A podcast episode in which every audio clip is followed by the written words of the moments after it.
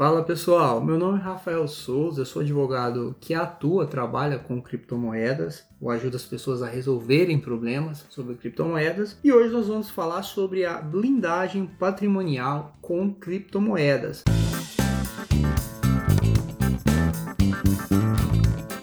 Vamos lá blindagem patrimonial com criptomoedas, uma forma em que algumas pessoas utilizam para se para tornar o patrimônio totalmente blindado, evitar que venha a justiça e que faça a expropriação desse patrimônio. Essa ideia nasceu de gravar esse tema não é para ensinar ninguém a fazer isso. Eu não faço isso, já está aqui um, um advertência, eu não faço esse tipo de serviço, não presto esse tipo de serviço.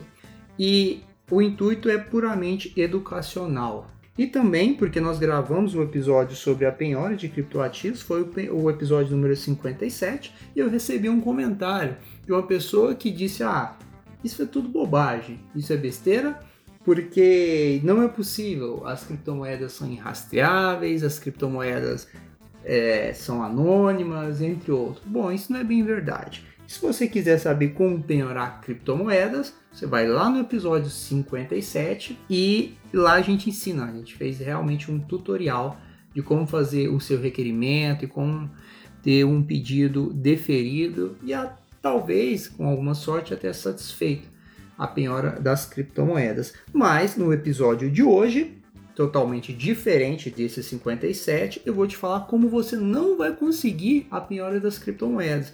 Como o juiz, por mais bem intencionado, como o Ministério Público, tratando até de ação, ações criminais, eles não vão conseguir acesso a essas criptomoedas. Eu vou explicar o modo que algumas pessoas, criminosos ou não, utilizam da tecnologia, principalmente da criptografia, para assegurar os seus fundos.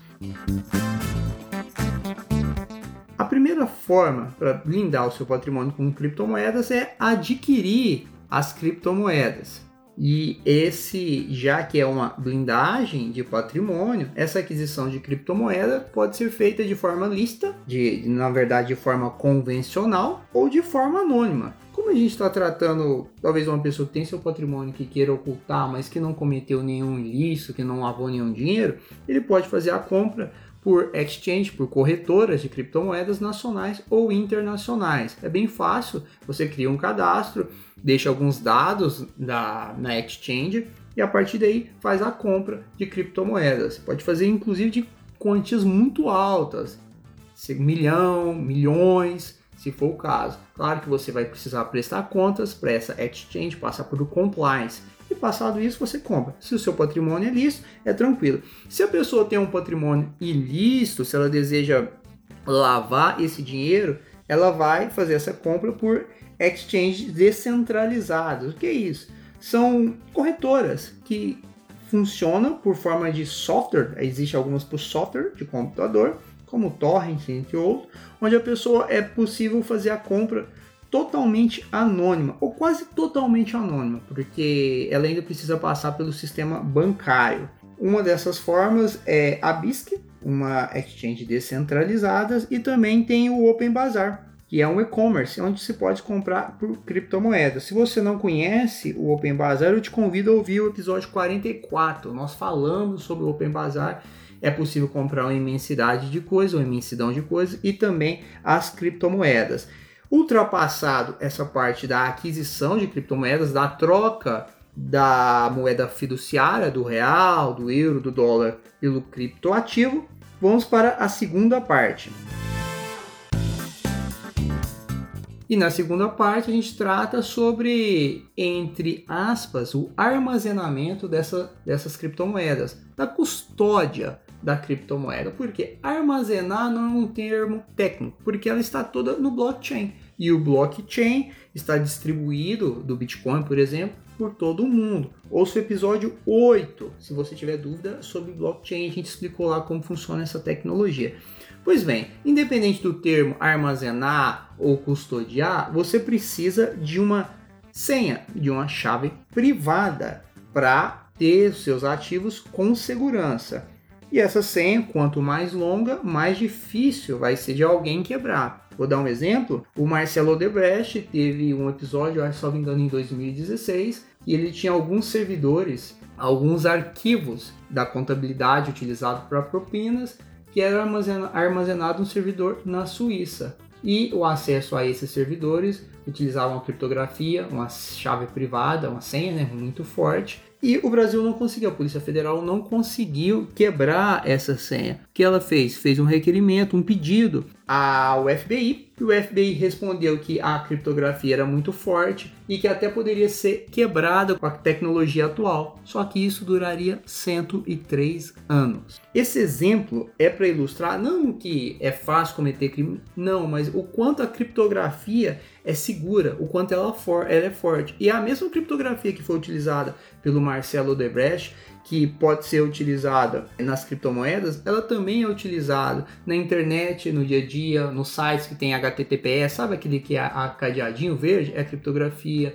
que é utilizado nos bancos, que é utilizado em segurança militar. Então a criptografia é uma forma de garantir uma segurança maior no tráfego dos dados e o tipo pode ser utilizada pelo bem e pelo mal. Pois bem, com uma senha forte, com a criptografia forte, é altamente improvável com a tecnologia atual que qualquer organismo, que qualquer pessoa possa quebrar essa senha e fazer um ataque de força bruta. Então, armazene com segurança essas criptomoedas. E com a senha muito forte, essas pessoas que fazem a blindagem não, não vão sofrer um ataque mesmo local, pela internet, pode ser do FBI, da NASA, de, de quem for, porque ainda a, não existe tecnologia ainda para fazer essa quebra. Criptografia, senha forte. E também um segundo fator de autenticação Quer um exemplo? Você tenta coloca a senha para acessar as suas criptomoedas e além disso ela precisa de um outro fator,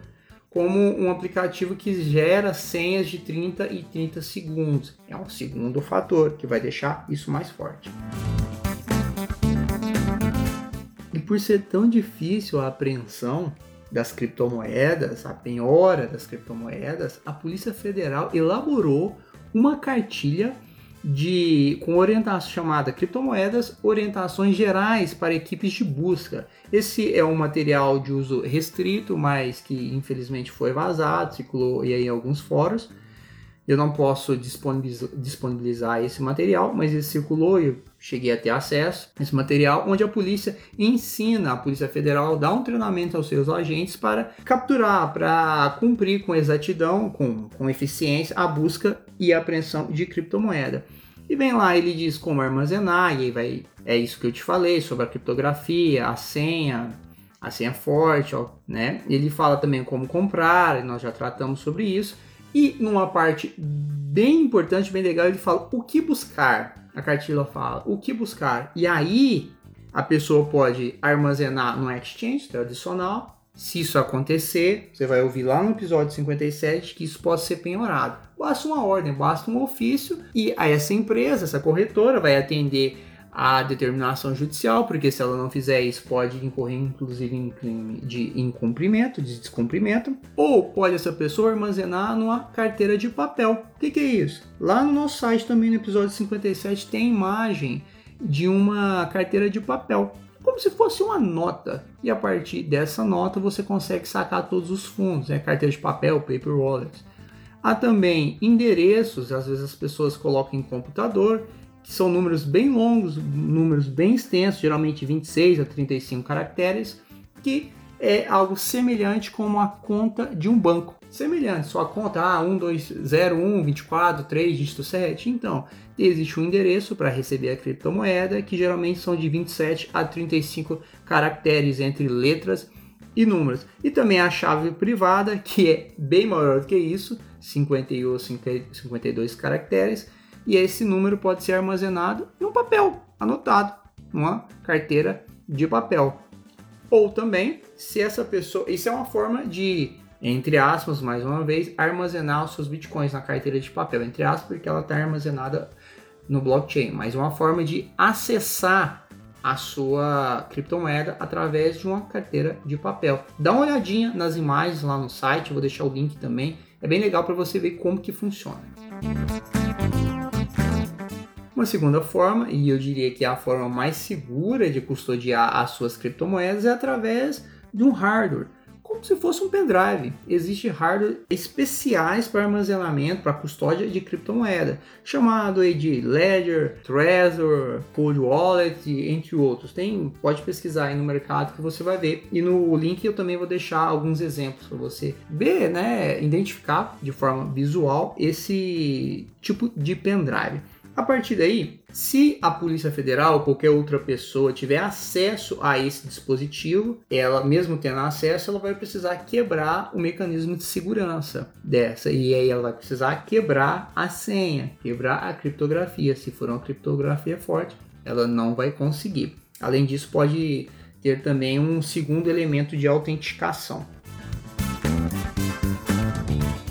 Além disso, a pessoa pode se perguntar: ah, tudo bem, mas esse pendrive, pendrive, não é um pendrive, né? Se esse hardware, hardware pode sumir, pegar fogo ou qualquer outra coisa. Tá bom, se isso acontecer, existem palavras de recuperação chamadas SED, S-E-E-D-S, que é um conjunto aleatório de palavras-chave que faz o backup e te possibilita a recuperação dos seus fundos. Por exemplo, você pode ter, geralmente são palavras em inglês, né? Eu estou aqui com um exemplo até que é a Next Action e mais uma sequência de, de, de várias outras palavras, green, é blue, entre palavras aleatórias, que geralmente são de 12 a 24 caracteres. Beleza.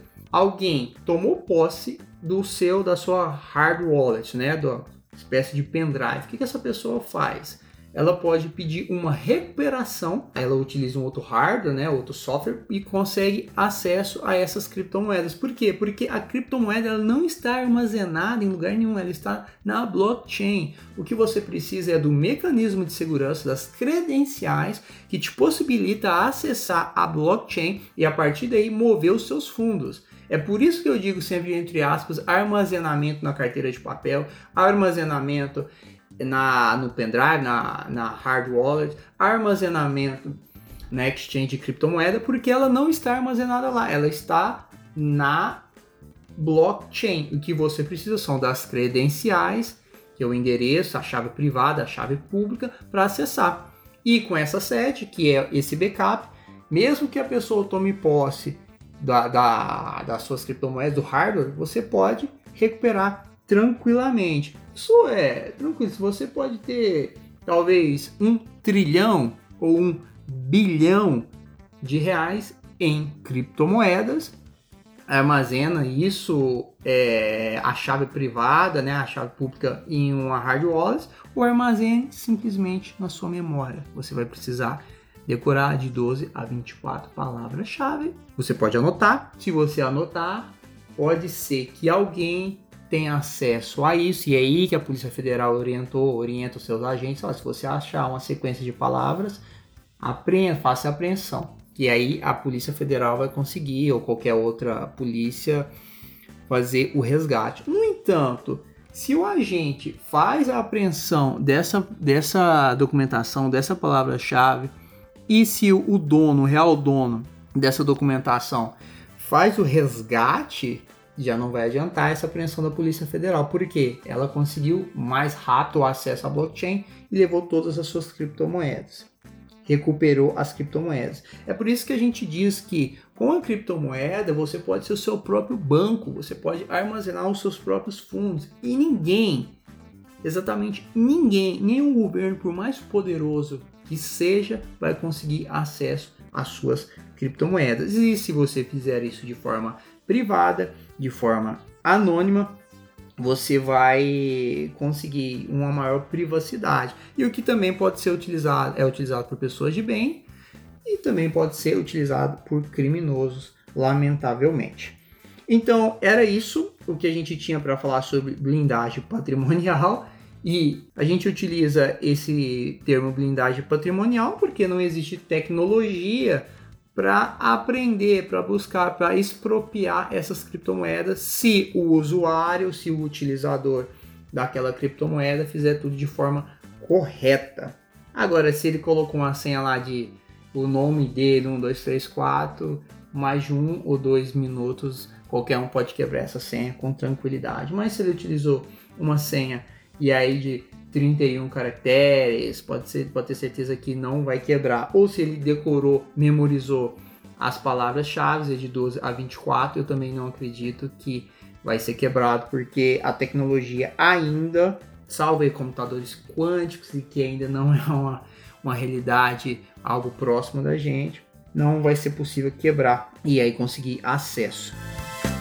E só para finalizar, se você está com dúvida ou se interessou, eu te convido a ouvir os outros podcasts. A gente já falou bastante sobre isso. Ficou com dúvida, quer saber mais? Ouça lá o episódio número 2, a gente fala sobre Bitcoin, o 8 sobre blockchain, o 14 contratos inteligentes. No 26 nós falamos sobre mitos sobre o Bitcoin. Três mitos, três grandes mitos sobre os Bitcoins. E até um pouquinho antes, no 25, falamos sobre a legalidade de criptomoedas e também sobre pirâmides financeiras.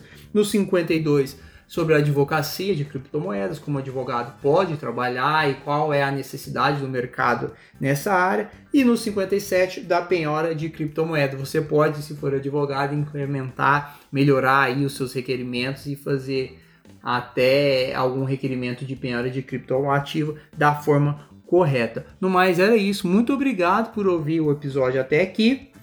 E se você quiser saber mais sobre como advogar, como trabalhar, eu vou deixar um link também do e-book de criptomoedas, e-book Advocacia de Criptomoedas, onde a gente fala um pouquinho sobre essa área. Um grande abraço e até a próxima.